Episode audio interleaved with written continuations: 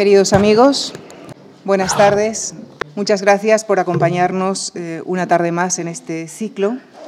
Y esta tarde tengo el gusto de presentarles nuevamente a un conferenciante, a un espléndido conferenciante, eh, Antonio Alvar, catedrático de Filología Latina de la Universidad de Alcalá de Henares, como investigador ha trabajado además en las universidades Complutense y Autónoma de Madrid y en la State University de Nueva York, así como en la Sorbona de París, entre otras. Con más de un centenar y medio de publicaciones en su ámbito de investigación, sus trabajos han merecido, entre otros, el Premio Nacional de Traducción por la traducción del poeta latino Décimo Magno Ausonio, que será, al, al menos en parte, nuestro guía en la conferencia de hoy. Esta tarde, el profesor Alvar viene a hablarnos de la primera ciudad digna de ser considerada como tal en el territorio de la actual Alemania, Treveris. Fundada por el emperador Augusto, fue durante varios años capital del Imperio Romano. Hasta allí nos llevará el profesor Antonio Alvar, con quien ya les dejo. Muchísimas gracias por su compañía.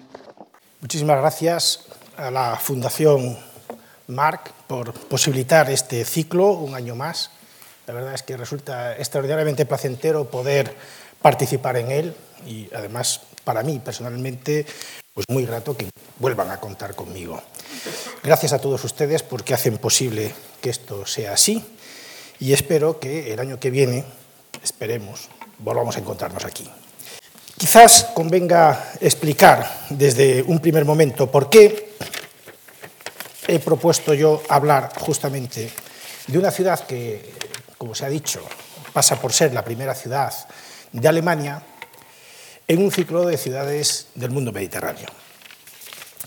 Eso podría resultar eh, quizás un tanto osado, un tanto extravagante, pero probablemente también podría considerarse como una ignorancia supina en la geografía, bastaría con mirar un atlas y ver que no está precisamente Treveris bañada por el mar Mediterráneo, pero al mismo tiempo eh, ya se ha indicado en la presentación que eh, es una ciudad que fue fundada en tiempos del emperador Augusto, en el 18-17 a.C., no sabiendo exactamente cuál es la fecha de su, de su fundación. Quiere esto decir que, en buena medida, la Treveris de la que yo les voy a hablar a ustedes, obviamente es una Treveris romana, una Treveris que bueno, desarrolla su historia eh, interesante para nosotros entre esas fechas, 18-17 a.C., y el final del Imperio Romano de Occidente, es decir, hasta el siglo V, luego continúa su propia historia, es allá fuera de nuestro ámbito, y por tanto de lo que les voy a hablar a ustedes es de una ciudad romana, de una ciudad que se explica desde, eh, desde Roma, eh, que tiene que ver fundamentalmente con el Estado y con el Imperio Romano. Para que ustedes se sitúen, puesto que Treveris no es precisamente la ciudad más eh, conocida de Alemania, Treveris está situada más o menos aquí, a nueve kilómetros de Luxemburgo y eh, en esta parte eh, meridional y occidental de lo que es el territorio de la actual Alemania. Si nos acercamos un poquito más, eh, verán ustedes que está aquí exactamente, aquí tienen Treveris, y aquí está eh, la frontera con Luxemburgo, y aquí está la frontera con Francia. Esta es la ciudad de la que yo les voy a hablar a ustedes. Ya ven, una ciudad perdida dentro de lo que es el mapa general de la Alemania actual, una ciudad que en estos momentos pues, cuenta con unos 100, 120 mil habitantes y que en la antigüedad nunca superó tampoco esa cifra. ¿no? En los momentos de máximo esplendor, en el siglo IV después de Cristo, que es sobre todo de lo que yo les voy a hablar, esta ciudad pues se calcula que pudo tener unos 100.000 habitantes, unos 100.000 habitantes. Obviamente, en el momento de su fundación, 18-17 a.C., pues lógicamente era una ciudad muchísimo más pequeña, aunque bueno, se estima que la población nunca fue menor de unos 10.000 unos 10 habitantes. Bien, esta es la ciudad, por tanto, de la que yo les voy a hablar. Eh, pero fíjense, ya les he dicho, no les voy a hablar de esta ciudad eh, a propósito de sus espléndidas iglesias, la Catedral de San Pedro, la primera iglesia probablemente de Alemania, esta que tienen ustedes aquí a la izquierda, aunque la ven ustedes en una configuración románica, está levantada sobre el solar de una iglesia anterior de la que quedan vestigios evidentes, y ni tampoco les voy a hablar a ustedes de la maravillosa iglesia de Nuestra Señora que se encuentra a la derecha, que es uno de los primeros ejemplos del arte gótico alemán. Aquí tienen ustedes el interior de esta catedral, eh, fastuosa verdaderamente. Eh, tienen ustedes aquí eh, la representación de la iglesia de Nuestra Señora, el exterior, pero que tiene este pórtico románico verdaderamente interesante. por cierto, esta iglesia gótica de planta de cruz griega octogonal resulta verdaderamente, para ser una iglesia gótica, extraordinariamente curiosa.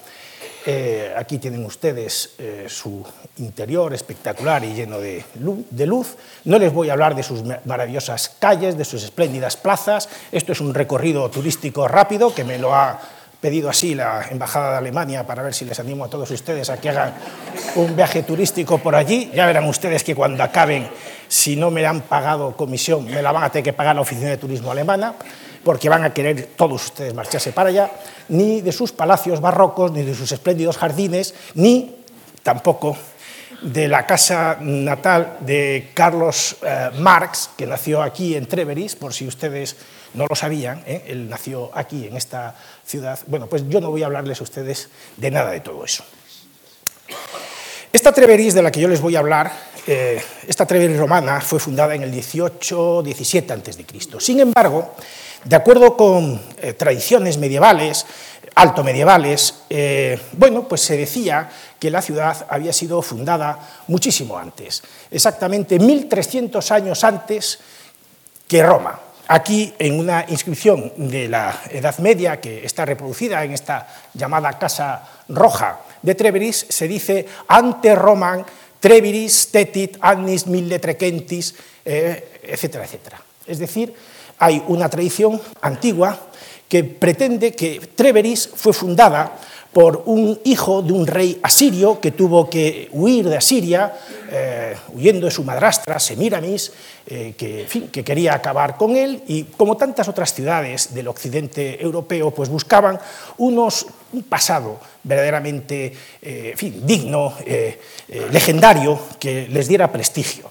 Eh, del mismo modo que París se decía que había sido fundada por París, ¿no? el hijo de Príamo, el que raptó a Helena y se la llevó a Troya, y que otras ciudades, en fin, les podría poner otros ejemplos, pues fueron fundadas también por héroes epónimos que le dieron nombre a las ciudades verdaderamente interesantes. Esa tradición, eh, bueno, pues se mantiene, por ejemplo, eh, en la Edad Media había, bueno, pues una pintura eh, de, este Trebeta, este era el hijo eh, del rey asirio que fundaría la ciudad de Treveris, eh, esta pintura de 1559 fue destruida en la Segunda Guerra Mundial. En fin, estas tradiciones, ya saben ustedes, en todas las ciudades por ejemplo, su importancia. Hay, concretamente referido a Treveris, una, fin, la Gesta Trevirorum, un texto histórico medieval que narra fin, los ilustres orígenes y también la historia de la ciudad de Treveris, y de ahí surge básicamente esta leyenda de esta eh, imposible filiación asiria de la ciudad de Treveris. Pero el Treveris del que yo les voy a hablar es el Treveris romano. Este Treveris, que fíjense ustedes, en alemán tria, en francés trève, ¿eh? Por si acaso alguno de ustedes la conoce con alguno de esos nombres, bueno, pues se encuentra aquí, fíjense ustedes, justo, justo muy cerquita del limes renano, de la frontera del Rin, que constituía, como ustedes bien saben, la frontera norte del Imperio Romano estaba a orillas del río Mosela, ahora lo van a ver ustedes, y por tanto debe su prestigio, su importancia y su significado dentro de lo que es la estructura del Imperio Romano precisamente a su condición de ciudad frontera, de ciudad que eh, eh, sirvió de base para contener las invasiones germanas que podían, eh, como de hecho ocurrió, atravesar el río Rin y causar problemas dentro del Estado romano. De manera que es este el lugar en el que nos vamos a situar. Ahora ya lo tienen ustedes un poquito más claro y comenzamos, por tanto, ya nuestra historia. Nuestra historia que, eh, fíjense ustedes, este mapa que yo les presento aquí es un mapa que se corresponde ya con finales del siglo III, principios del siglo IV, antes de Cristo, es decir, cuando el Imperio Romano ha sido dividido en dos por Diocleciano, el Imperio Romano de Oriente y el Imperio Romano de Occidente. Y a partir de ese momento comienza un momento, en fin, de la eh, historia de Roma, que se conoce con el nombre de la tetrarquía, puesto que había dos emperadores, dos Augustos, uno en Occidente y otro en Oriente, y dos Césares, es decir, dos eh, individuos que habrían de suceder, en el caso de que la vida así lo permitiera, a sus respectivos Augustos. De manera que había, por tanto, cuatro gobernadores o gobernantes, llámenle, o príncipes, que gobernaban el conjunto del imperio. Y es en este momento, a partir de la tetrarquía, cuando Treveris tiene una importancia fundamental, por la pura y simple razón de que, eh, bueno, eh, Constantino, Constantino, el famoso Constantino, eh, Constantino I, bueno, pues cuando fue nombrado Augusto, situó en Treveris su corte, precisamente, precisamente eso se entiende, no porque quisiera huir de Roma, ¿eh? sino fundamentalmente porque allí era donde era necesaria la presencia de los mayores contingentes militares del emperador de Occidente y por tanto allí convenía que estuviera también el emperador. Un emperador lejos de las tropas en estos momentos tenía pocas posibilidades de durar. Vean ustedes de un eh, un poquito más cerca, acercamos nuestra lupa y vemos que esta ciudad, que en época romana se llamó Augusta Treverorum, eh, puesto que fue fundación del emperador Augusto. Hay otras dos ciudades eh, al norte de los Alpes que también llevan ese eh, nombre, el de Augusto, Augusta Raurica, que está eh, en el territorio de la Recia, de la antigua Recia, justo al lado de Basilea, a unos pocos kilómetros de Basilea. Y después eh, Augusta Vindelicorum, que está, es hoy la ciudad de Augsburgo, y que está en Baviera. Esas tres son las ciudades que llevan el nombre de Augusto en este territorio. Pues bueno, de ellas tres, la más importante es esta Augusta Treverorum, situada, como, vean, como ven ustedes, a orillas del río Mosela, que viene por aquí por el sur, que describe aquí numerosos meandros, hasta desembocar en el río Rin, justamente en la ciudad de Koblenz, que reproduce el topónimo romano confluentia, es decir, el lugar de la desembocadura del río Mosela en el Rin. Bien, pues esta es la ciudad de Treveris, ¿eh? y desde aquí, a una prudente distancia de la frontera, ¿eh? pero no demasiado alejado de ella, ahí es donde se encuentra esta ciudad de la que les estoy hablando. Bien, Treveris en el siglo IV es considerada como la sexta ciudad más importante del Imperio Romano, eh, por tamaño, por prestigio, por importancia, la sexta. Esto es algo poco conocido. ¿no? El poeta Ausonio, de quien se ha hecho breve mención en la presentación, eh, poeta para mí muy querido, pero que eh, si ustedes lo leen dirán, ¿por qué puede resultar tan querido este señor, tan aburrido a este eh, señor que nos habla de él, pues miren, pues porque a mí me ha dado mucho juego este Ausonio. Y hoy ya verán que también. Bien, pues este Ausonio tiene un opúsculo que se llama de las ciudades de Ordo, Ordo Urbium Nobilium, el orden, o, elenco de las ciudades más nobles del imperio, y bueno, la primera obviamente es Roma, luego viene Constantinopla, como no podía ser de otra manera, Ausonios del siglo IV después de Cristo, esto les va a quedar muy claro al final de la conferencia, ya verán ustedes. Y eh, bueno, pues después de ella pues van Alejandría y van pues, otras ciudades, y la sexta Treveris. Y dice de Treveris, este poemita, la Galia, poderosa por sus armas, arde en deseos desde hace tiempo por ser celebrada gracias al trono de la ciudad de Treveris, que cerca del Rin, segura, cual si estuviera en el regazo de la paz, reposa, pues alimenta las fuerzas del imperio, las viste y las arma. Amplias murallas corren por el dilatado contorno de una colina.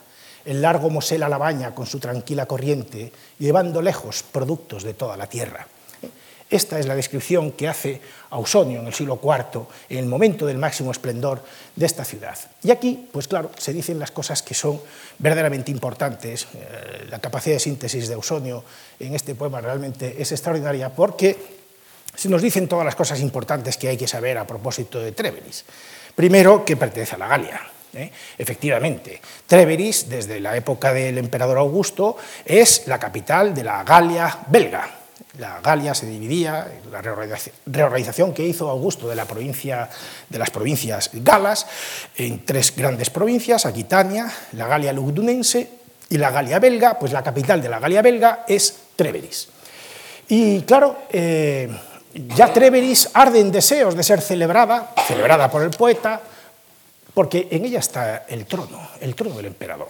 ¿Cómo puede esperarse ya tanto, la sexta, a celebrar una ciudad, eh, siendo así que se sienta allí el emperador de Roma, el emperador del imperio de Occidente? Cerca del Rin, por supuesto, segura, efectivamente, ya han visto ustedes que está no en la misma frontera, sino un poquito eh, en el Hinterland, un poquito alejada, pero para sentirse segura, en una zona de unos campos ubérrimos, ahora los verán ustedes. Está como si estuviera en el regazo de la paz. Roma trae la paz, garantiza la paz, todo lo que está fuera de Roma es eh, riesgo, es peligro, es barbarie, y desde ella se alimentan las fuerzas del imperio, se visten y se arman. Bueno, efectivamente, habla de las amplias murallas, ahora las verán ustedes, y por supuesto del eh, río Mosela. Si nosotros miramos un plano actual de la ciudad de Treveris, lo que nos vamos a encontrar es algo que nos va a llamar poderosamente la atención desde el primer momento. Por supuesto, el río Mosela, que, la baña por este lado, por el oeste, y aquí eh, justamente el Römerbrücke, o puente romano, que como su propio nombre indica es un puente construido por los romanos. ¿eh? De manera que tenemos ya un puente romano aquí. Ahora lo vamos a ver. Pero además, si se fijan ustedes, verán que eh, los paseos, las avenidas actuales de la ciudad reproducen con bastante eh, claridad lo que sería un plano de una ciudad romana establecida en un valle y creada de nueva fundación. Es decir, eh, una estructura típica de, de, ciudad hipodámica, con las calles con el Cardo y el Decumanus, que se cruzan que se cruzan en la plaza, aquí está, ahora hablamos de la Porta Nigra, que se cruzan justamente en el lugar, eh, en el centro de la ciudad, donde está el foro. Ahora veremos todo eso. Este es el plano actual de la ciudad. El plano actual de la ciudad, aunque no se vea a simple vista, eh, pero ya verán ustedes como a partir de este momento a ustedes ya mm, les va a quedar clarísimo, es el plano de una ciudad romana. Está reproduciendo la ciudad actual una ciudad romana. Esta es la reconstrucción que se hace de la Treveris antigua de época romana en el siglo IV, es decir, en el momento de máximo esplendor, en el momento en el que eh, el poeta Ausonio está escribiendo. Ahora les diré alguna cosita a ese propósito. Vean ustedes el puente que les he eh, enseñado antes, la isla que han visto ustedes, y esta es la ciudad con sus murallas que comprendían aproximadamente 6 kilómetros y medio, 6 kilómetros y medio de fortificaciones de unos 6 metros de altura, algunas de las cuales se conservan todavía. Y aquí tienen ustedes algunos de, los, eh, de las plantas de los edificios más emblemáticos de época romana del siglo IV. Eh, ya les advierto a ustedes que hay aquí unas termas, no es casual que estén nada más entrar por el puente a mano derecha. Eso es muy típico de las ciudades romanas. Iban ustedes en barco a Herculano, ahora ya es más difícil, pero en la antigüedad se hacía. Nada más llegar al puerto, se bajaba uno del barco y a mano derecha estaban las termas. Y si iba uno a Éfeso, pues pasaba lo mismo. ¿Por qué? Bueno, pues porque convenía lavarse antes de entrar en la ciudad.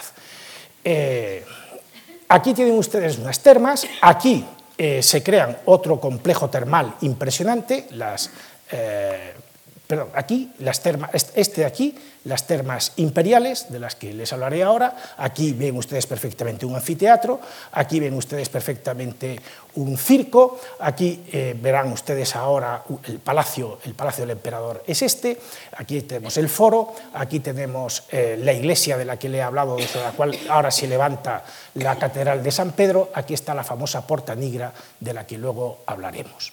De manera que esta es la ciudad. Pero eh, también a lo largo del Mosela, y esto creo que será uno de los ejes de la charla que les estoy dando, eh, el paisaje que rodea la ciudad, es decir, no solamente la ciudad y sus edificios, sino también el entorno, el paisaje, porque en este caso tiene eh, un especial significado, en ese eh, paisaje pues hay unos templos, este dedicado a Marte, en esta colina enfrente de la ciudad, y luego hay numerosas villas a lo largo de la, del Mosela, que son, luego ya lo verán ustedes, convenientemente celebradas también por el poeta Ausonio, puesto que rivalizan, dice él, eh, pues con las villas que se construían los patricios romanos en Capua, eh, en, la bahía de Nápoles. Es decir, esto les quedaba un poquito lejos a los cortesanos de aquí, les quedaba un poquito lejos, eh, en fin, la bahía de Nápoles para irse de vacaciones y entonces se construían sus villas a lo largo del río Mosela y muchas de esas villas, unas eh, de placer, otras de explotaciones eh, de todo tipo, eh, se conservan todavía, o bueno, por lo menos se han excavado a lo largo del río Mosela. Aquí tienen ustedes, todavía más cerca esto, el plano de la ciudad, el puente romano, las termas que hay aquí, Bárbara Termen, las termas de Santa Bárbara, obviamente es un nombre que se le dio posterior, posteriormente las termas imperiales, Kaiser Termen, y después aquí está el palacio, imperial, con el aula palatina de la que luego hablaremos, y aquí están las, eh, la iglesia, etc. Esto sería otra vista, si quieren ustedes, ya de la ciudad reconstruida. Disculpen ustedes que no tenga mejores imágenes, pero esto es lo que he conseguido. Eh, perdón, aquí tenemos de nuevo el puente romano, aquí tenemos las termas de Santa Bárbara, aquí tenemos las termas imperiales, aquí tenemos el Palacio Imperial, aquí tenemos la primera iglesia de Alemania, la iglesia de San Pedro, aquí tenemos la Porta Nigra, de la que ahora hablaré, etcétera, etcétera. ¿eh? Y la ciudad tendría más o menos este aspecto. Este, por supuesto, es el foro. ¿eh? Allí ven ustedes el anfiteatro y aquí ven ustedes el circo ¿eh? y las murallas que rodeaban la totalidad de la ciudad. Bueno, pues esto es otra imagen para que ustedes eh, la retengan ya en la cabeza y, bueno, pues me resulte después bastante más fácil eh, explicarles a ustedes el paseo que vamos a hacer por la, ciudad. Pero antes de entrar en la ciudad, permítanme, como les he dicho, que nos, eh, antes de llegar a la ciudad tenemos que ir desde fuera y nosotros, lógicamente, en este momento pues vamos a ir andando, andando como fue en algún momento de su vida el poeta Ausonio, en varias ocasiones, y concretamente, en su caso, eh, este texto que les traigo a ustedes procede de un poema que él escribió, la obra que más fama le dio a él, que se llama El Mosela, es justamente un poema dedicado al río Mosela, que es, por cierto, el único poema que se escribió en la antigüedad dedicado a un río. Reconocerán ustedes que no es frecuente que se dedique un poema y menos de cerca de 800 versos a un, a un río. ¿eh? Eh, ni en latín ni en ninguna otra lengua. Pero bueno, Ausonio lo hizo hacia el Mosela y gracias a ese poema nosotros disponemos de una cantidad enorme de informaciones sobre esta ciudad. En este caso, este poema nos describe un viaje que hizo Ausonio con las tropas del emperador Valentino I después de una campaña que habían hecho al otro lado del Rin para eh, luchar contra los alamanes ¿eh? contra los alamanes, que estaban hostigando el territorio de Treveris y había que eh, apaciguarlos un poquito.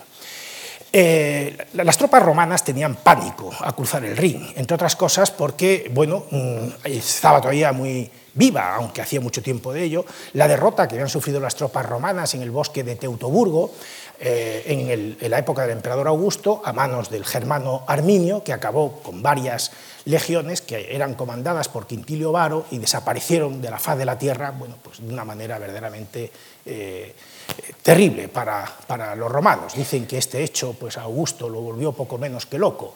Eh, se iba pegando con la cabeza por las, paredes, las paredes de su palacio eh, por las noches, cuentan, diciendo, Quintilio Varo, devuélveme mis legiones, ¿no? porque estaba el hombre verdaderamente obsesionado con la pérdida, con la derrota de tantas tropas romanas y la desaparición de tantas tropas romanas. Pues por ese motivo los romanos le tenían verdadero pánico a la, a la eh, a cruzar el Rin porque se temían lo peor. No estaban acostumbrados a luchar en territorios boscosos, en territorios pantanosos, excesivamente húmedos y, lógicamente, en fin, eh, cada vez que tenían que cruzar el Rin, mm, créanme, lo pasaban mal. Y mucho más un señor como Ausonio, que en este momento, cuando escribe esto, pues tiene 55 años, ya es mayorcito para lo que se usa en ese momento y que ha ido a parar allí de una manera verdaderamente sorprendente, porque en realidad él era un profesor de latín, como yo. Eh, eh, es decir, un profesor. Profesor porque no, había de otra cosa. Bueno, sí, se podía ser de griego, pero, o de griego o de latín, pues él era un retor, ¿eh? en Burdeos, que era el sitio donde él había nacido. Y bueno, este hombre pues se había hecho famoso como profesor, estas cosas pasan, uno se puede hacer famoso como profesor, incluso en Burdeos, en el siglo IV después de Cristo, y entonces Valentiniano I pues no se le ocurre otra cosa mejor que llamarlo a palacio a Treveris para que eduque a su hijo. De manera que si hay aquí algún profesor de latín que tenga menos de 50 años, que no desespere, porque a lo mejor algún día le llaman para educar a alguno de los...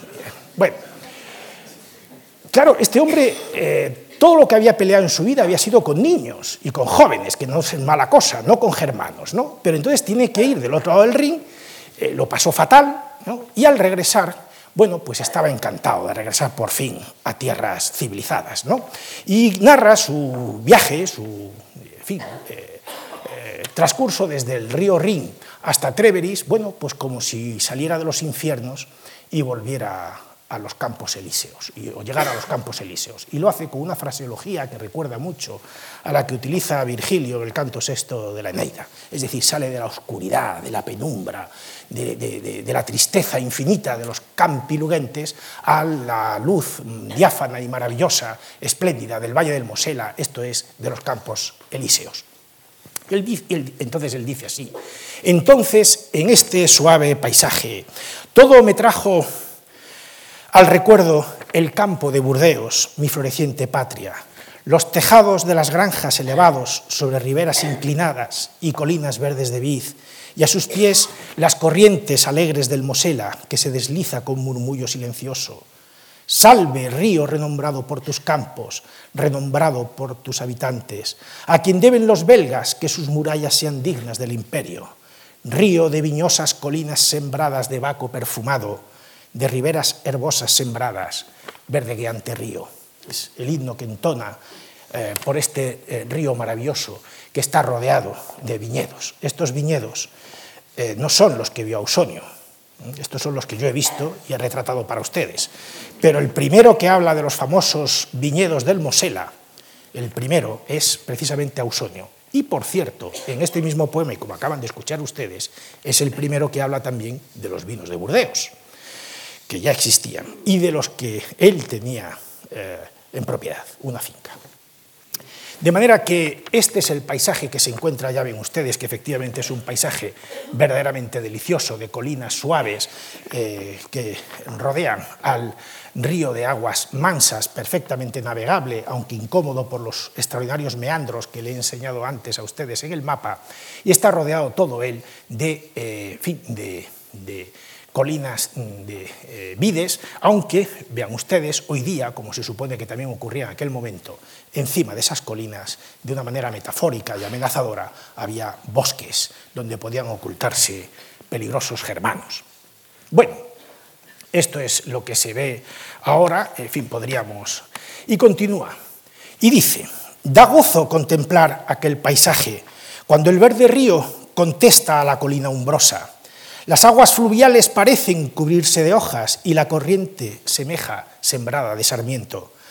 ¿De qué color se tiñe aquel en sus vados una vez que la estrella vespertina ha empujado las tardas sombras y cubre al Mosela con el verdor del monte? Esto, realmente, eh, la estética mm, con la que él describe este paisaje es una estética verdaderamente singular y desde luego inaugura la descripción de los paisajes en la literatura occidental. Este, eh, eh, este, este, este, gozo por hablar del paisaje y en particular de las luces cambiantes a lo largo del día para iluminar un paisaje verdaderamente es extraordinario. La estrella vespertina ha empujado las tardas sombras y cubre al Mosela con el verdor del monte. Los collados todos flotan con rizados movimientos y tiembla el lejano pámpano y el viñedo se agranda en las ondas cristalinas. Cuenta el navegante burlado también esas vides, el navegante que flota en su barquilla cavada en un tronco por el centro de la superficie, allí donde el reflejo confunde río y colinas y enlaza el río los límites de las sombras.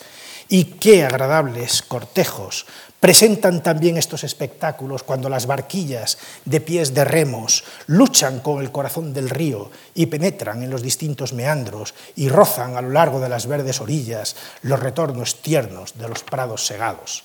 Esto que les acabo de leer, se lo he ilustrado a ustedes con este relieve eh, encontrado en Treveris y que se conserva en el Museo Arqueológico de Treveris, que por cierto es uno de los tres mejores de Alemania.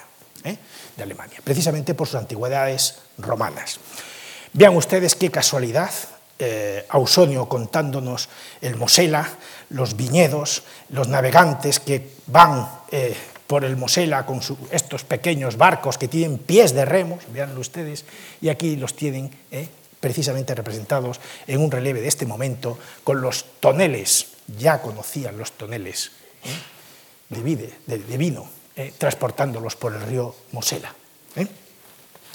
Bien, en la calle, en una calle cualquiera de Treveris, hay una reproducción enorme de este relieve. Aquí lo tienen ustedes por si la quieren ver más, más de cerca. ¿eh? Bien, y dice que presenten los espectáculos de las vides solemnidad distinta y provoquen los regalos de Baco miradas libres por donde una cima elevada se remonta en un amplio tramo sobre las montañas, y también las rocas y las solanas del collado, y los entrantes y salientes con sus vides y su escenario natural. Del mismo modo, los viñedos nutricios cubren la cumbre del Gauro y la del Ródope. Empieza a decir que del mismo modo que ocurre en Treveris, lugar que para la inmensa mayor parte del Estado del Imperio Romano era tierra ya poco menos que de bárbaros, él, sin embargo, dignifica este territorio y lo compara a cualquier otro lugar del imperio de toda la vida o digamos de la civilización de toda la vida. ¿no? El Gauro, el Ródope, resplandece el Pangeo con su propio vino, del mismo modo verdeguea la colina Ismaria sobre la llanura de Tracia y por fin la melancolía inevitable, del mismo modo mis viñas, mis viñas, dice él, adornan al rubio Garona los vinos de Burdeos. Y es que la ribera del río está sembrada de verde vino en sus altos montes hasta los confines de la inclinada pendiente. El pueblo y los colonos presurosos aceleran lo agradable de los trabajos, ahora en lo alto de las cumbres, ahora en la ladera inclinada, compitiendo con necio griterío. Por aquí el viajero que recorre los caminos de las orillas, por allí el navegante que se desliza, lanza ampullas cantando a los campesinos retrasados. Le responden los peñascos y el bosque tembloroso y el cóncavo río. La descripción verdaderamente maravillosa del diálogo que se establece entre los colonos que cultivan las vides y los navegantes que van llevando su carga, probablemente también de vino, a lo largo de las, del río. Aquí tienen ustedes de nuevo estas espléndidas eh, imágenes de, las, de, los viñedos de esta, de esta zona. En fin, eh, y vean ustedes esto contemplado desde arriba. Imagínense ustedes a Ausonio que acaba de salir de los bosques de, Germania, ¿verdad? viniendo del Rin y se encuentra esto verdaderamente espectacular y maravilloso. Este es el paisaje que nos conduce directamente a, a Treveris. Pero antes debo decirles a ustedes que efectivamente en Burdeos, hay un pago, eh, Saint-Emilion, que produce los mejores vinos del mundo, y en ese pago uno de los mejores vinos del mundo es el Chateau Ausson, ¿eh? el castillo ausonio. ¿eh? Eh, y aquí, en un miliario en la puerta, está el nombre de este poeta del que yo les estoy hablando. Estamos en Saint-Emilion, cerca de Burdeos. Evidentemente, este no es un milario romano, la piedra es antigua, pero la inscripción está en francés, ya lo ven ustedes, y al otro lado de la puerta hay este otro, pero es un sitio tan hermoso como este. Este dicen que era el sitio donde tenía Ausonio su viñedo, este era el pago de Ausonio, este Chateau Ausson. ¿eh? Eh, que quizás ustedes hayan tenido oportunidad de probar alguna vez. Si no lo han probado, les recomiendo que lo prueben, aunque luego tengan que pedir un crédito al banco. Vean ustedes ahí esas vides maravillosas. Eh, en fin, bueno, esto es, este es el paisaje que nos conduce derechitos a Treveris. Y aquí tenemos en fotografía aérea el lugar a donde estamos llegando. Vamos a llegar por el río Mosela y este es el Reverbrücke, la puerta natural de entrada a la ciudad. ¿eh? Aquí tenemos eh, ese cuadrado, ya les he enseñado, esto es fotografía aérea, el cuadrado que conforma lo que es el plano de la, de la ciudad. Vean ustedes esto de más cerca y me interesa que vean ustedes la posición aquí en esta esquina, ahora lo verán mejor, del anfiteatro, tal y como se ve ahora, ¿eh? y cómo todo esto representa exactamente lo que es la planta antigua. Vean ustedes, eh, esta fotografía se la pongo para que vean la relación topográfica del anfiteatro con respecto a las termas imperiales eh, y a los paseos que rodean la, la y la muralla antigua. Quizás hubo otra muralla por aquí, por esta zona más abierta, y esta zona de aquí es la que se supone que era la que ocupaba el, circo, efectivamente, eh, en época romana. Vean ustedes que aquí está eh, todo esto es el complejo palacial, ¿eh? aquí es donde está la Constantin Basílica, la Basílica de Constantino, de la que ahora les hablaré, y este es el palacio del príncipe elector, puesto que, ahora se lo contaré, eh, el obispo de Treveris era uno de los siete príncipes electores del Sacro Imperio Romano Germánico. Bien, por tanto, vamos a empezar a ver esta ciudad. Eh, por los monumentos o por los restos, digamos así, dentro de los que son visibles, lógicamente, porque hay otros que se excavan y que ofrecen poca eh, utilidad para presentarlos en una conferencia de esta naturaleza, pero eh, este es posiblemente el testimonio más antiguo de, de los monumentos romanos actualmente conservados en Treveris es el anfiteatro del siglo I después de Cristo y que tenía, se calcula, capacidad para 18.000 espectadores. Les he dicho que la ciudad empezó teniendo 10.000, por tanto, cuando se fundó eh, o se creó este anfiteatro con capacidad para 18.000, hay que suponer que la ciudad ya había crecido considerablemente como capital que era de la Galia eh, belga y que, bueno, en un momento determinado, pues el circo que luego se construye, pues tenía capacidad incluso para 100.000 personas, realmente unos espacios de... En fin, eh, esto verán ustedes ahora que tanto el, anfiteatro como el circo han dejado huellas en otros restos arqueológicos, en mosaicos, en pinturas, en, en cotorniatos, etcétera, que ahora verán, de Treveris y evidencian que, bueno, pues que, no solamente los construían, sino que además los usaban. Combates de gladiadores, aquí carreras de carros, eh, fundamentalmente en el circo. Y hay constancia de que este anfiteatro se usó en combates de gladiadores por lo menos hasta la época de Constantino I, es decir, hasta principios del siglo IV después de Cristo. Espectáculos cruentos. Ya a partir de ese momento saben ustedes que Constantino, bueno, pues a partir del edicto de Milán en el 313 declara el cristianismo como religión eh, en fin, eh, legal eh, dentro del imperio y a partir de ese momento el cristianismo comienza una carrera rapidísima, ya lo verán ustedes también aquí ahora, mm, para hacerse, digamos, con la hegemonía espiritual, religiosa del imperio y buena parte de las luchas de, de esta pelea que hay durante el siglo IV entre el cristianismo y las otras religiones tiene lugar precisamente en Treveris, porque para eso era la capital del imperio, y aquí es donde se dirimía buena parte, una parte sustancial de las relaciones de poder en el siglo IV. Bien, este es el puente romano, pero debo decirles a ustedes que este no es el más antiguo puente romano, probablemente tampoco era el único que había, en la actualidad sí es el único que se conserva, puesto que eh, en otros lugares del río se han encontrado restos de puentes romanos anteriores, precisamente eh, eh, de madera.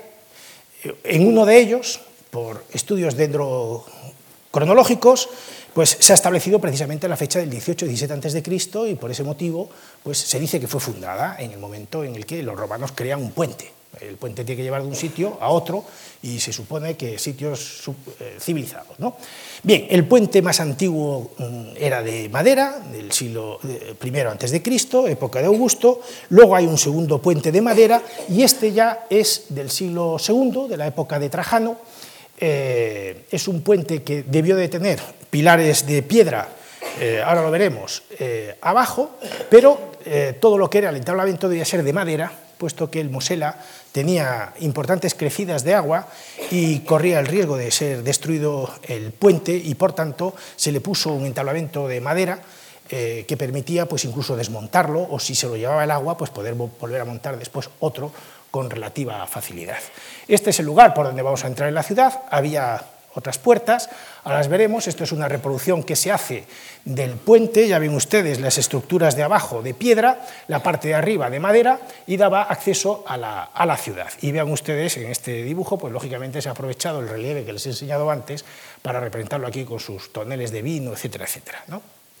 Bien, este es el puente en la actualidad, se sigue usando, ya saben ustedes eso, ¿no?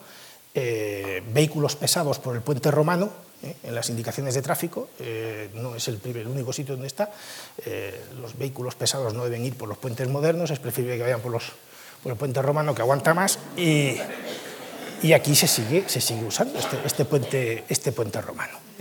Vean ustedes una estructura de puente romano bien característica, la típica de los puentes romanos, y, y entonces se entraba en la ciudad y saben ustedes que la, entrada de las ciudades, o las calzadas que salían de las ciudades, estaban todas ellas frecuentemente pues, rodeadas eh, o jalonadas por tumbas, tumbas importantes, de los señores importantes, no había cementerios propiamente dichos, sino que a lo largo de las calzadas que salían de las ciudades se colocaban las tumbas de las gentes importantes. Esta es la reproducción verdaderamente insólita que se hace de, lo que debían de ser estas tumbas en, en este Treveris del siglo IV, la corte imperial, eh, verdaderamente fantásticas, policromadas, que nos hacen pensar que más bien estamos aquí ante el boceto de una película de estas de las que hacen ahora de ciencia ficción. Eh, pero vean ustedes que aquí está otra vez, claro, este es un tema muy recurrente, lo del barquito con los toneles para ponerlo eh, encima de la tumba de la que se supone que sería un comerciante de vinos, bueno, pues le ponen esto. Y vean ustedes estas tumbas tan curiosas que resultan aquí, esto es un cortejo fúnebre, ya ven ustedes, eh, al fondo está la Porta Nigra, eh, hablaremos de ella, eh, estas tumbas policromadas, verdaderamente sorprendentes y que pensamos, bueno, el artista que ha hecho esta reproducción se ha pasado un poquito, es decir, le ha parecido... Pero resulta que muy cerquita de Treveris, en Eagle, está esta llamada columna de Eagle, eh, un monumento funerario, que ya ven ustedes que las que les he puesto en la reproducción esta, están mm, inspiradas en la columna de Eagle. No es una ensoñación cualquiera del creador de este dibujo, sino que es que muy cerquita de Trevery se conserva esta columna de Eagle, donde hay unos relieves que representan eh, bueno, pues a mujeres eh, tejiendo telas y otros, eh, el comercio de, telas, y se supone que sería la, columna de un comerciante, de un rico comerciante de telas, de estos que llevaban sus productos eh, por el Mosela y que los distribuían luego por toda la Galia belga y que incluso pues, podían llevarlos a otros lugares del imperio. Esto, eh, la columna de Eagle, se conserva todavía y forma parte, junto con los edificios que les estoy enseñando de Treveris, de un conjunto que fue declarado Patrimonio de la Humanidad por la UNESCO. ¿Eh? Esto está declarado Patrimonio de la Humanidad por la UNESCO. Bien, y estas son esas termas, lo que queda, lamentablemente no es mucho, estas Bárbara Termen, eh, de, al entrar por el puente romano a mano derecha, estas son las termas eh, romanas que se han encontrado allí y que no fueron tampoco las primeras termas que hubo en Roma, perdón, en Treveris. Hubo otras termas, se han encontrado huellas de ellas, justamente en el foro, en el entorno del foro, eh, pero que debieron de quedarse pequeñas, en un momento determinado se debieron quedar pequeñas, y entonces se construyeron estas termas, que si recuerdan los planos que le he puesto anteriormente, pues eh, tenían una considerable extensión, fueron importantes, en su momento fueron unas termas verdaderamente eh, sorprendentes y de luego las mayores en que había al norte de los Alpes. Es decir, desde Lyon para arriba, las mayores que había eran, estas termas.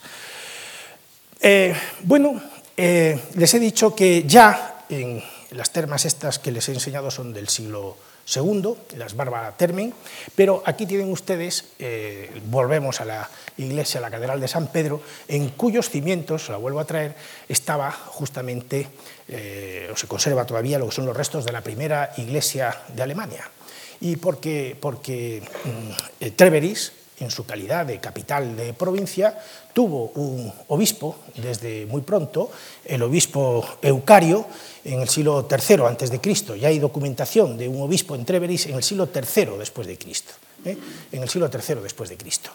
Eh, y luego conocemos ya la lista de los obispos, eh, de los obispos de Treveris.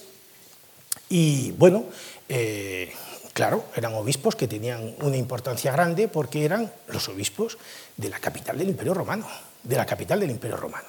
Lo que les dio un enorme poder, no les voy a hacer a ustedes aquí eh, una historia de la iglesia eh, de Treveris y del poder de los obispos de Treveris, pero les vuelvo a subrayar el hecho de que cuando se constituye el Sacro Imperio Romano Germánico y luego cuando siglos más tarde se establece lo de los príncipes electores que elegían siete de ellos al príncipe, al emperador, bueno, pues eh, uno de los siete príncipes electores era el obispo de Treveris, el obispo de Treveris. Hasta tal punto esta ciudad era importante. ¿no?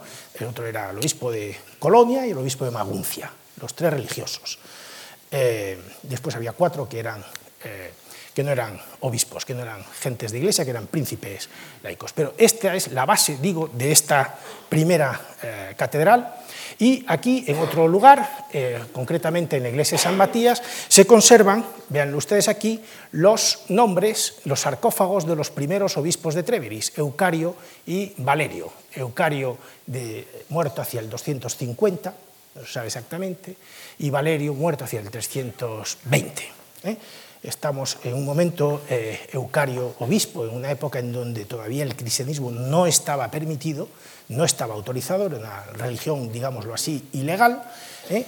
Eh, Valerio, sin embargo, muerto en una época en la que ya el cristianismo estaba, era una religión permitida. Por ese motivo, por la importancia que tuvieron los obispos desde el primer momento, en la bandera y escudo de Treveris figura ya, fíjense ustedes, como si fuera un nuevo San Pedro, el obispo, en el escudo, con la llave. esta es. Bien, y además Treveris fue ya probablemente desde el siglo III después de Cristo también ceca, ceca, es decir, lugar de acuñación de moneda en el Imperio Romano. Eh, fíjense ustedes, eh, se han encontrado allí en Treveris, eh, precisamente en, en, las termas, se han encontrado este tesoro compuesto por 2.570 áureos, es decir, monedas de oro, en total 18 kilos y medio.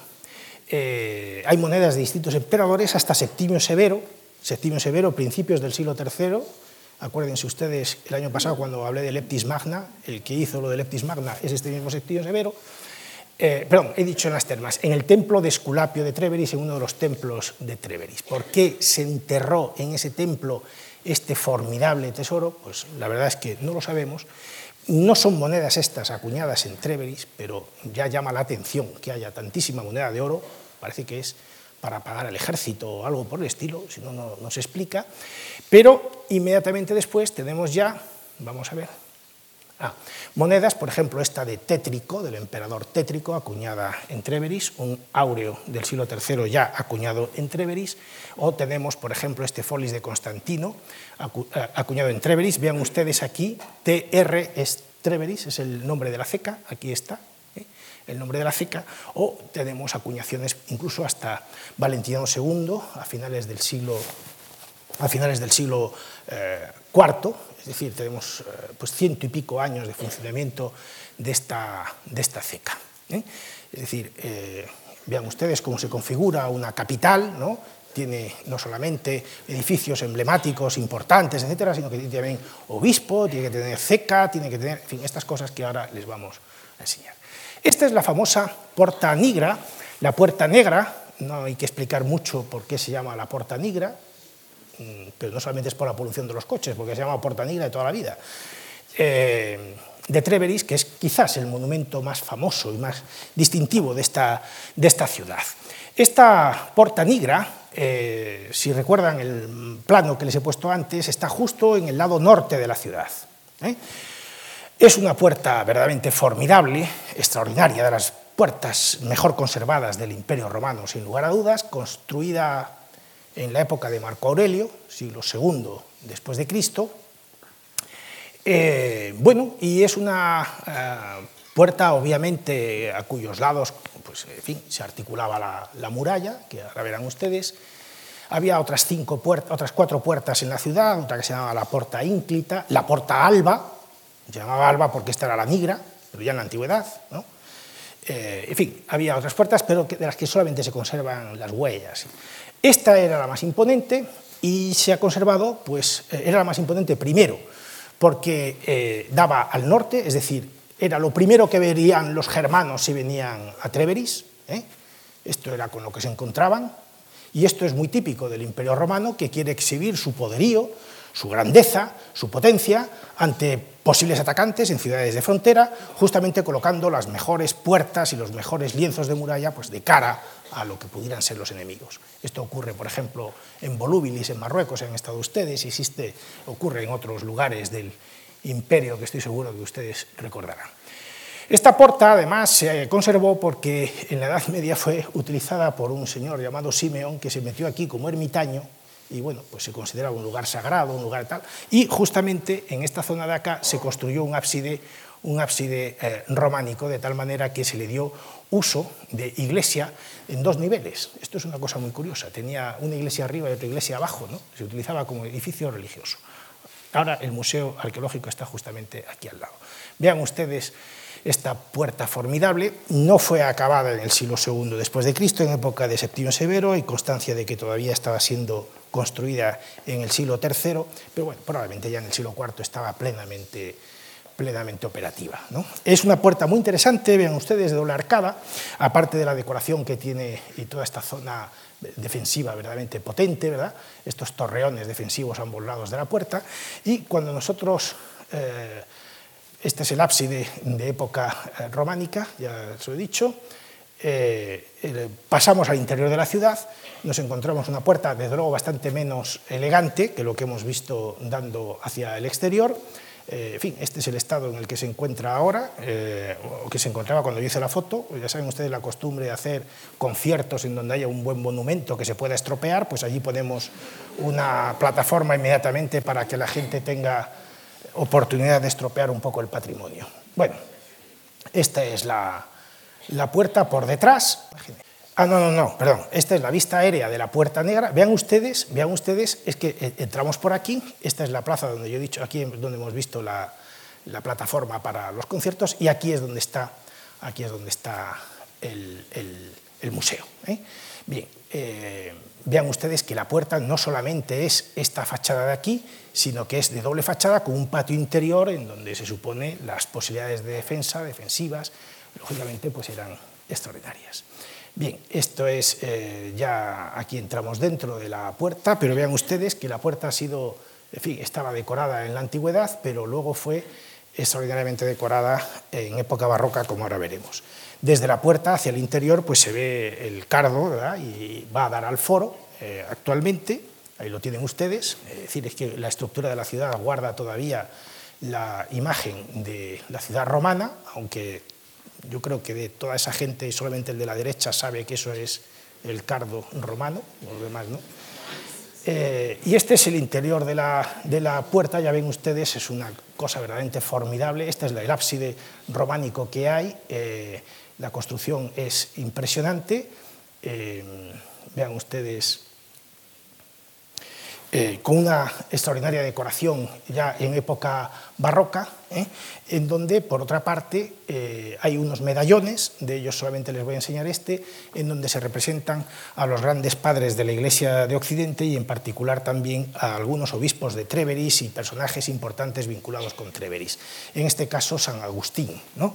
Pero también está aquí San Jerónimo, que por cierto estuvo en Treveris, vivió en Treveris, y que, eh, bueno, eh, también San Ambrosio, que nació en Treveris, San Ambrosio de Milán nació en Treveris, ¿eh? y, en fin, otros personajes interesantes.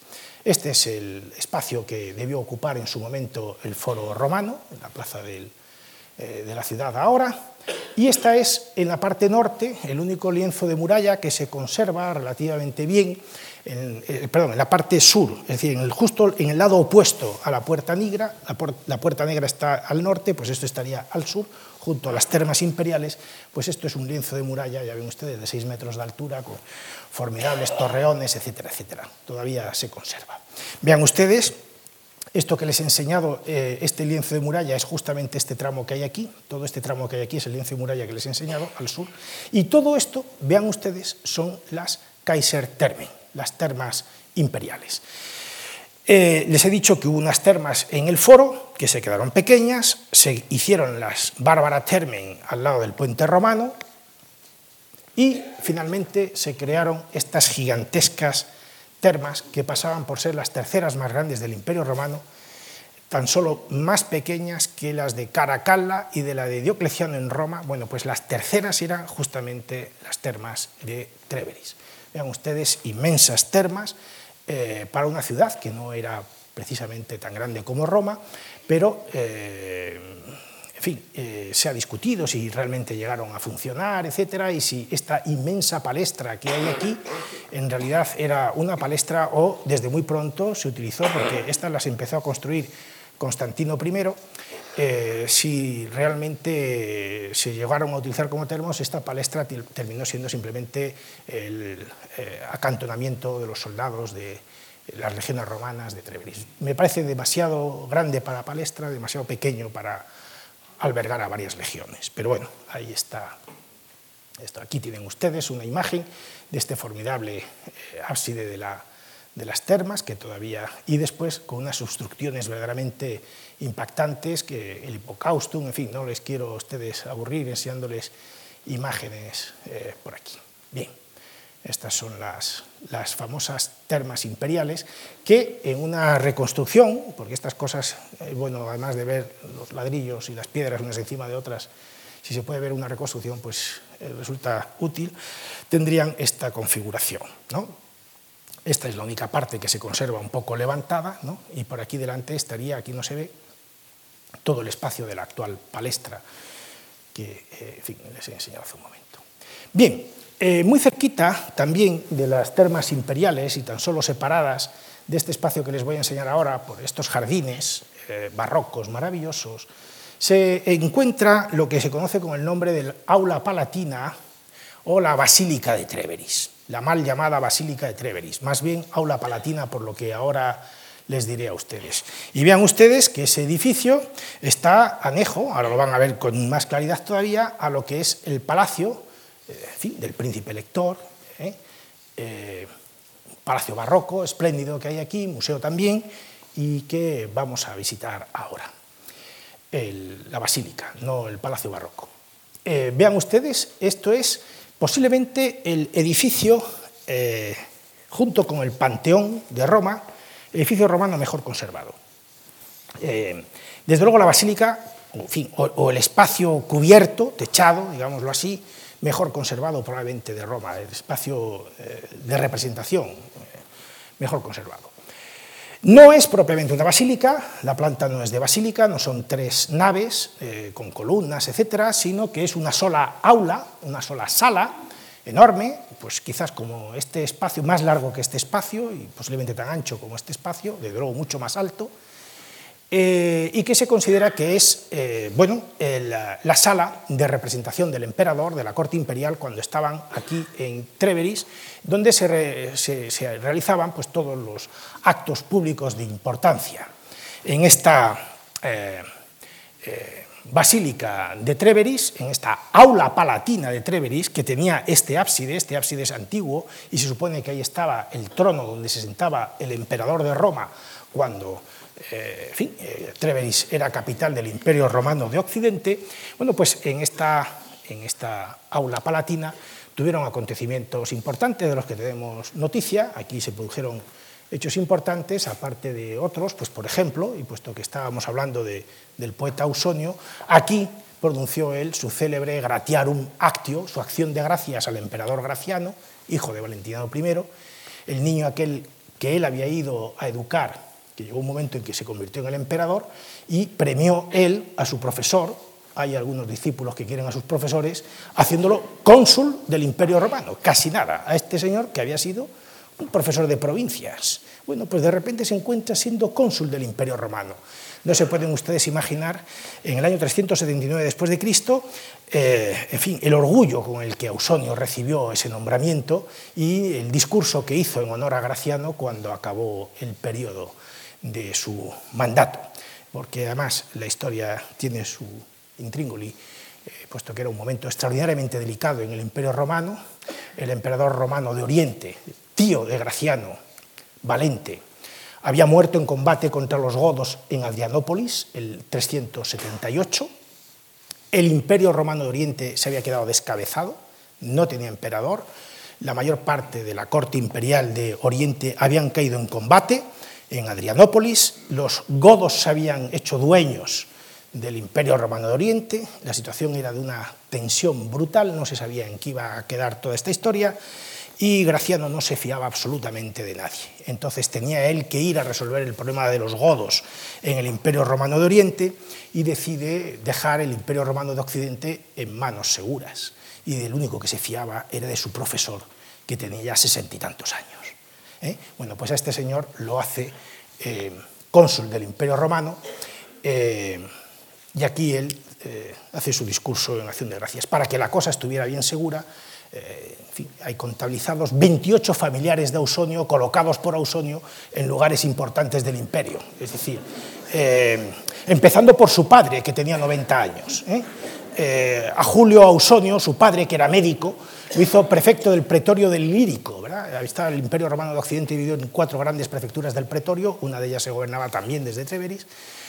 Bueno, pues colocó en una de ellas a, su padre, eh, dos se las quedó él y otra se la, mm, dio a su hijo, la de África, a su hijo Esperio, de tal manera que, bueno, un historiador marxista de este momento, Kovalyov, decía que en ese momento se había logrado por fin lo que se pretendía, y es que la Santísima Trinidad gobernara en Occidente, el, Padre, el Hijo y el Nieto. ¿no?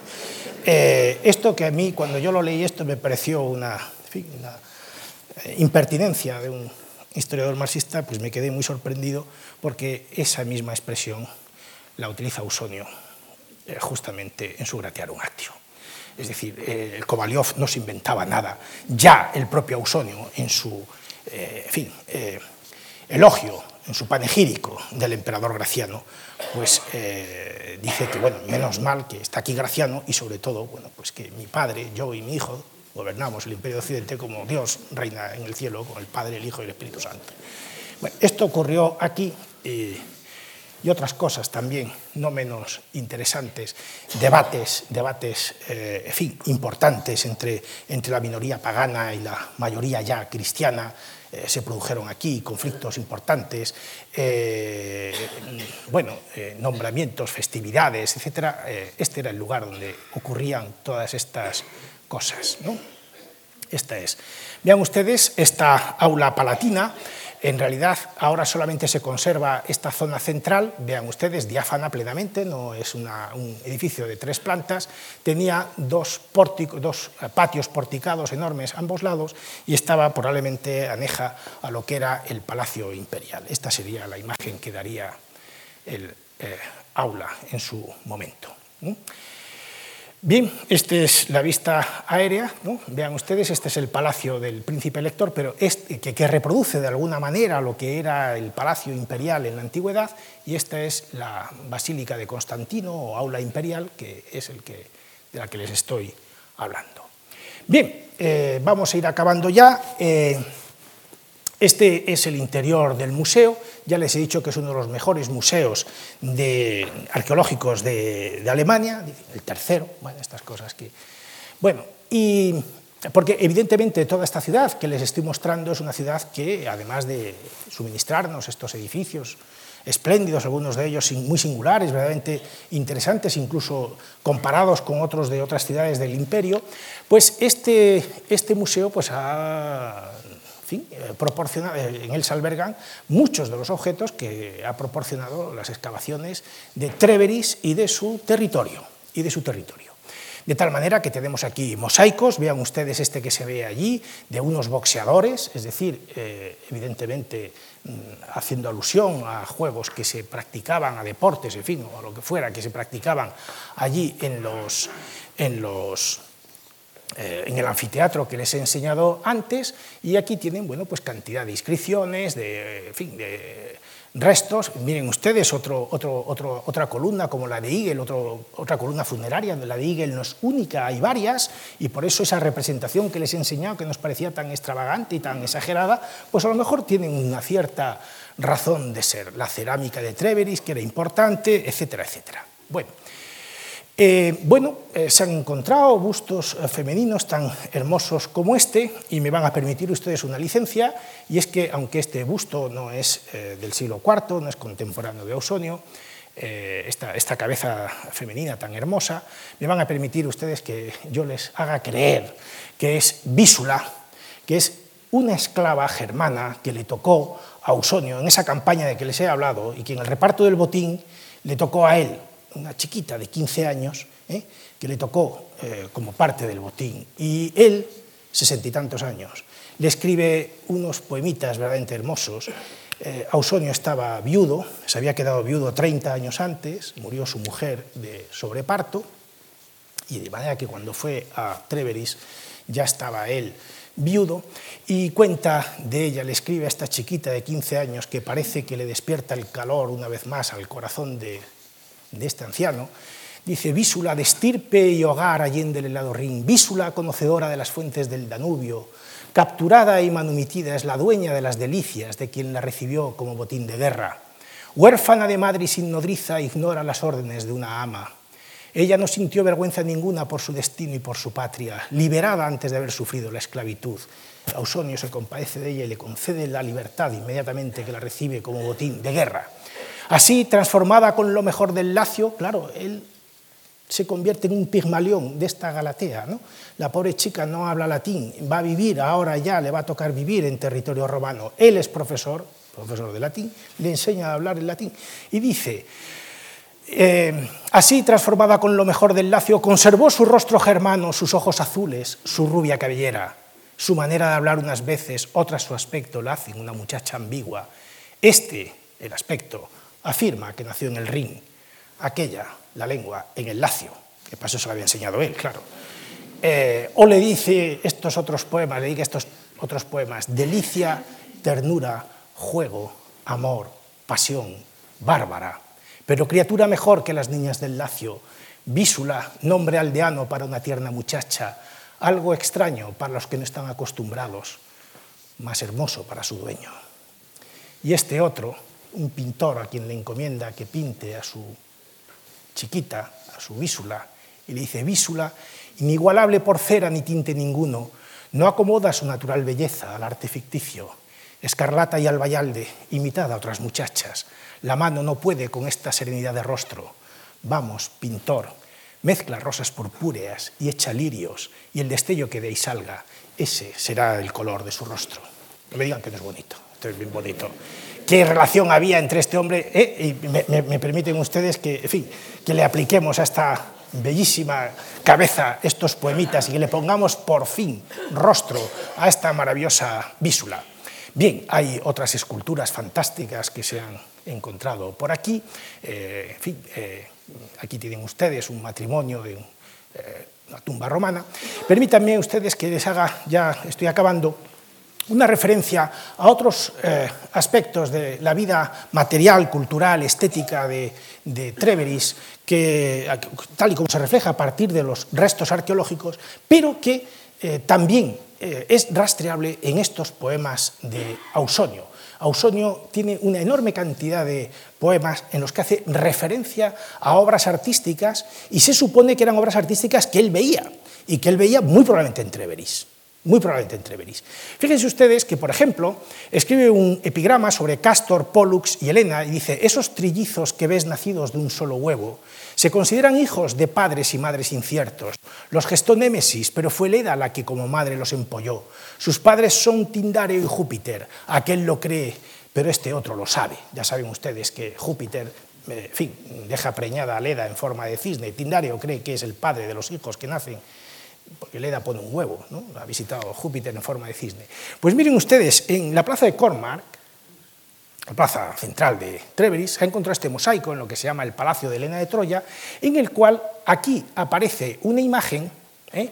que parece que es la que da soporte a este poema, porque en esa imagen se ve a Agamenón, bueno, esto seguramente el que hizo el mosaico mm, confundió a Agamenón con Tindareo, ¿eh? a Lida o Leda, a, a Helena, eh, esto con falta de ortografía en vez de Helena con H, a Helena, a Polus, otra falta de ortografía con S en vez de con X, y Castor. Y aquí en un altar los huevos de los que van a nacer estos, estos polluelos. ¿eh? Vean ustedes este mosaico de la Cormark de Treveris, parece que fue visto por Ausonio y escribió a la vista de ese mosaico este poema que les acabo de enseñar. Otras cosas nos hubiera gustado conservar de ese Treveris, que sí sabemos que existieron porque las describe Ausonio. Por ejemplo, este maravillosa, esta maravillosa descripción de, un, de una pared pintada que él vio. Dice, ¿has visto alguna vez una nube pintada en la pared? La has visto indudablemente y te acuerdas bien. Lo cierto es que en Treveris, dice él, en el comedor de Zoilo, está pintada esta escena. Unas mujeres enamoradas están clavando en una cruz a Cupido. Y no son precisamente nuestros días que cometen sus faltas de buen grado, sino aquellas famosas heroínas que se perdonan a sí mismas y castigan al Dios. A algunas de ellas las cuenta nuestro Marón, es decir, Virgilio, entre los campos de lágrimas. Yo he contemplado con admiración este cuadro, tanto por su calidad como por su tema. Y a partir de esta introducción nos describe en un poema muy hermoso este cuadro, el Cupido Cruciatus, la crucifixión del amor en, los infiernos, a manos de las heroínas que han sido terriblemente castigadas por sus flechas, empezando por su propia madre, por Venus. O bien en estos mosaicos se eh, conservan imágenes de algunos de los héroes del momento en el circo de Treveris, este Polidus, eh, con. Aquí tienen eh, bueno, pues un vencedor de las carreras de carros que sin lugar a dudas se celebraban en Treveris, en ese circo, eh, como ocurría en otros muchos lugares del Imperio Romano. Y tenemos también imágenes de, estas, eh, de estos vencedores en las carreras, por ejemplo, en estos objetos de difícil interpretación llamados cotorniatos, que no son monedas, no son monedas, son como discos, pero bien decorados, con, eh, de oro, de cobre, de plata, ¿no?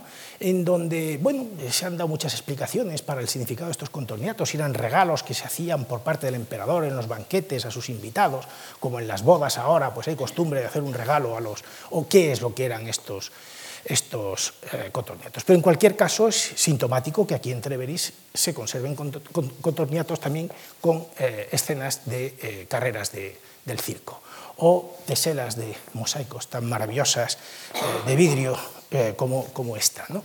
Y, o bien, pues cerámicas con representaciones como esta que le estoy enseñando, en fin, y con esto quiero dar por concluida la conferencia. Muchas gracias.